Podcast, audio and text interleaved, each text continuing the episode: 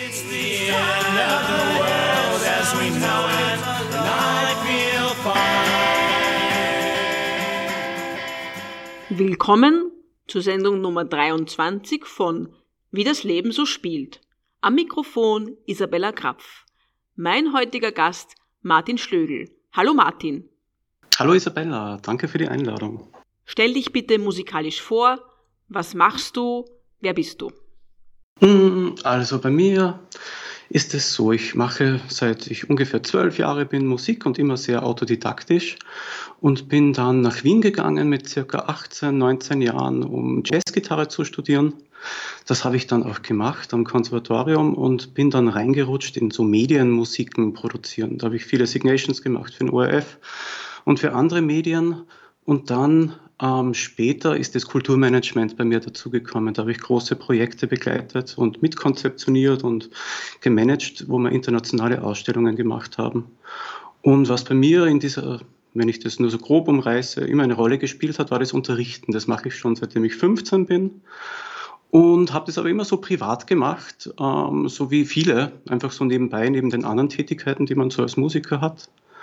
Und da ist irgendwann die Idee entstanden, dass ich einen Raum ähm, machen möchte, wo der von mehreren Musikern genutzt wird, von mehreren Lehrern genutzt wird, die gemeinschaftlich dort Unterricht geben, einfach als Infrastruktur, ähm, die oft nicht vorhanden ist, wenn man privat unterrichtet, nämlich eine gute Akustik, äh, ein Klavier, ähm, dann einfach ein Raum, der gut erreichbar ist und so weiter und so weiter.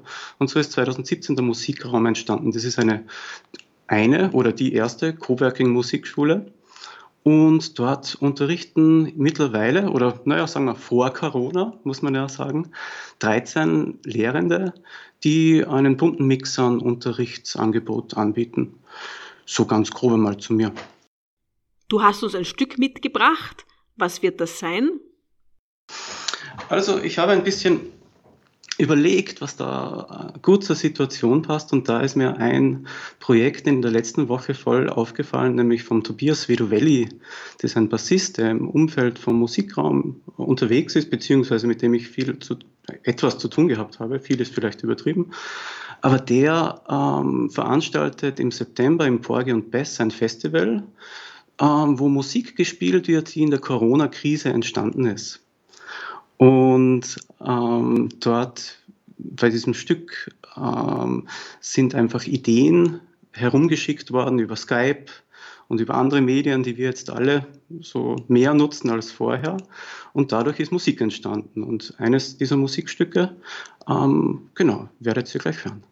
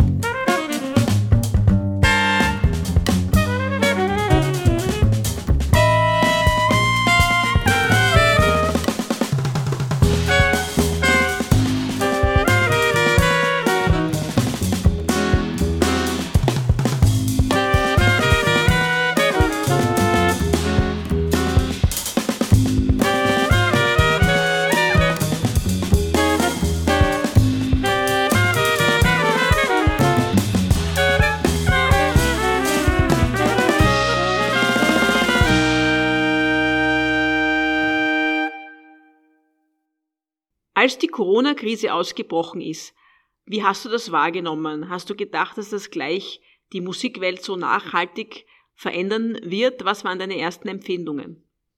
Also wenn ich jetzt so zurückdenke, ähm, habe ich relativ schnell begriffen, dass sich einiges ändern wird. Ähm, ganz konkret, als diese Pressekonferenz an einem Freitag, den 13 war, ähm, wo die, die erste wirklich ganz ernste Pressekonferenz, habe ich instinktiv alle meine Kabeln vom Musikraum mitgenommen und meine Mikrofone und habe da einfach mal, weiß auch nicht, aus einem Instinkt heraus alles gepackt ähm, und habe einmal zugesperrt. Und habe dann natürlich auch allen Lehrer, Lehrenden geschrieben und war immer in Kontakt. Ähm, und aber mir war es relativ schnell bewusst, dass sich da einiges ändern wird. Ähm, und ja, genau. Also so, das war dieser erste Moment, der, den ich, ähm, das ist wahrscheinlich so ein 9-11-Moment, wo man weiß, wo man war. Den werde ich wahrscheinlich auch nicht vergessen. Wir wissen jetzt, dass wir lange nicht spielen können äh, mit Live-Auftritten. Wir wissen auch, ähm, dass Unterrichten wieder möglich ist aber unter sehr, sehr schweren Bedingungen und hohen Auflagen, also mit dem Mindestabstand und einer Mindestgröße für Räume. Äh, wie machst du das? Was machst du online? Und was machen deine Kollegen? Also bei mir persönlich war es so, dass ich äh, für mich ganz große Einstiegsschwierigkeiten gehabt habe, mich dem Thema Online-Unterricht da wirklich zu widmen. Ähm, ich habe da allen meinen Schülern auch gesagt, na, ich mache jetzt einmal eine Woche Pause und ähm, überlege mir das alles. Ähm, und habe in dieser Zeit mich da so ein bisschen hineingenördet ins Thema und habe eher so technische Aspekte mir angeschaut, was, wie man überhaupt einen, einen Unterricht, den man jahrelang gewohnt ist, so zu praktizieren, wie man ihn eben macht, übertragen kann auf ein anderes Medium und wie diese, das, wie das überhaupt geht, dass, dass das, was man so vermittelt durch dieses mediale Nadelöhr da durchpasst. Und nach einer Woche habe ich viel herumgeschaut und war mir dann relativ sicher, wie es dann in Zukunft weitergehen könnte und habe mal alle Lehrer, alle meine Schüler gefragt, ob sie Interesse haben. Und zu meiner Überraschung sind alle meine Schüler, das sind ungefähr, was habe ich in der Woche, 15 circa geblieben. Es sind sogar im Endeffekt mehr ähm, zum Unterricht erschienen, oder sagt man da erschienen, wenn das über online ist, haben sich eingeloggt als vorher, weil alle mehr Zeit gehabt haben. Und jetzt, im, wenn ich so zurückschaue auf die letzten Wochen, ähm, habe ich das Gefühl, es ist eigentlich mehr bei den Schülern weitergegangen, ähm, weil zum einen mehr Zeit da war, sich mit dem Instrument zu beschäftigen und zum anderen, weil ich glaube, dass das durchaus inspirierend war für den Unterricht, dass jetzt einfach die Inhalte anders geteilt werden, mit Videos, mit anderen Mitschriften, mit allen möglichen mm, Geschichten, wie man ähm, sozusagen auch das Miteinander spielen ersetzen kann durch Playalongs, die man erstellt.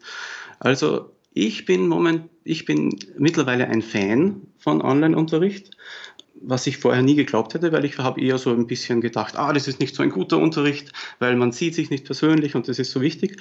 Und mittlerweile bin ich gut eingegroovt und es gefällt mir echt gut. Und mittlerweile sind auch einige Schüler, wenn ich so mit ihnen rede, so weit, dass sie sagen, na, sie möchten eigentlich dabei bleiben, weil es Vorteile hat. Aber andere wiederum möchten gerne wieder ähm, persönlich kommen zum Face-to-Face-Unterricht. Und bei den Lehrenden ist es ganz gemischt. Manche ähm, sind sofort eingestiegen in das Online-Business und haben unterrichtet ab dem ersten Tag. Ähm, manche haben bis heute nicht damit begonnen, weil sie einfach keinen Zugang dazu gefunden haben. Was ich auch verstehen kann, weil das ist ja nicht das, wofür man begonnen hat zu unterrichten. Oft ist es auch so dieser persönliche Austausch und, und auch das gemeinsame Spielen, das viele Leute, da das jetzt online nicht möglich ist, dass viele Leute abschreckt, dass sie sagen, na, ich, ich mache es doch nicht und warte, bis es wieder face-to-face -face möglich ist. Also es ist sehr gemixt bei den Lehrenden. Ähm, was ich gemacht habe, ist, dass ich im Musikraum einen Online-Unterrichtsplatz eingerichtet habe mit einer guten Kamera, mit einem guten Mikrofon und einfach einer guten Infrastruktur, die die Lehrenden diesen, diesen, diesen Arbeitsplatz, den die Lehrenden nutzen haben können in der Zeit.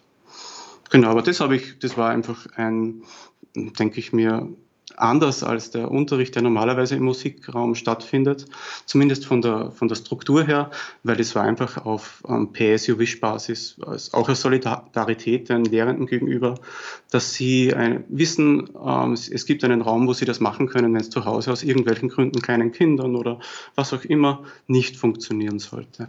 Das heißt, du nimmst äh, von der Corona-Krise auch etwas Positives mit, dass du in Zukunft auch in deinen Unterricht einbauen kannst oder beziehungsweise den Online-Unterricht äh, kannst du ja weiterhin behalten. Absolut. Ja, also da wird viel ähm, vom digitalen Unterricht ins Analoge übergehen. Ich hoffe es zumindest. Also das wäre ja, das wäre ähm, das wäre eine vertane Chance, wenn man Dinge, die sich gut bewähren und, und ein Fortschritt sind, nicht mitnimmt. Ich denke, ja, für mich hat es auf alle Fälle positive Effekte. Du hast uns noch ein Stück mitgebracht. Was wird das sein? Das ist ein Stück von äh, der Band Don't Go. Das sind zwei Lehrende aus dem Musikraum, der, die Nina Jukic und der Alexander Forstner. Und die haben vor der Krise ein Musikstück gemacht, das heißt What If. Und interessanterweise passt es eigentlich ganz gut in die Zeit der Krise, weil es geht so um Isolation, um, um, um Distanz ähm, und deswegen habe ich dieses Stück auch ausgewählt. Danke Martin für das nette Interview und ich hoffe, dass du wieder bald live unterrichten kannst in deiner Musikschule. Danke. Alles Gute, danke.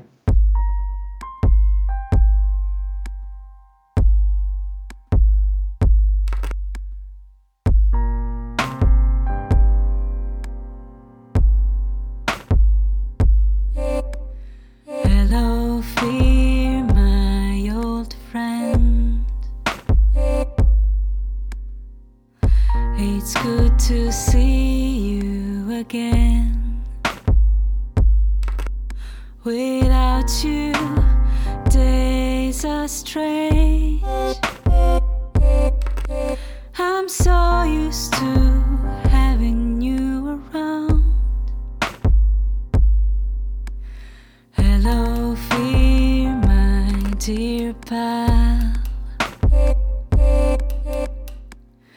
You've never let me down.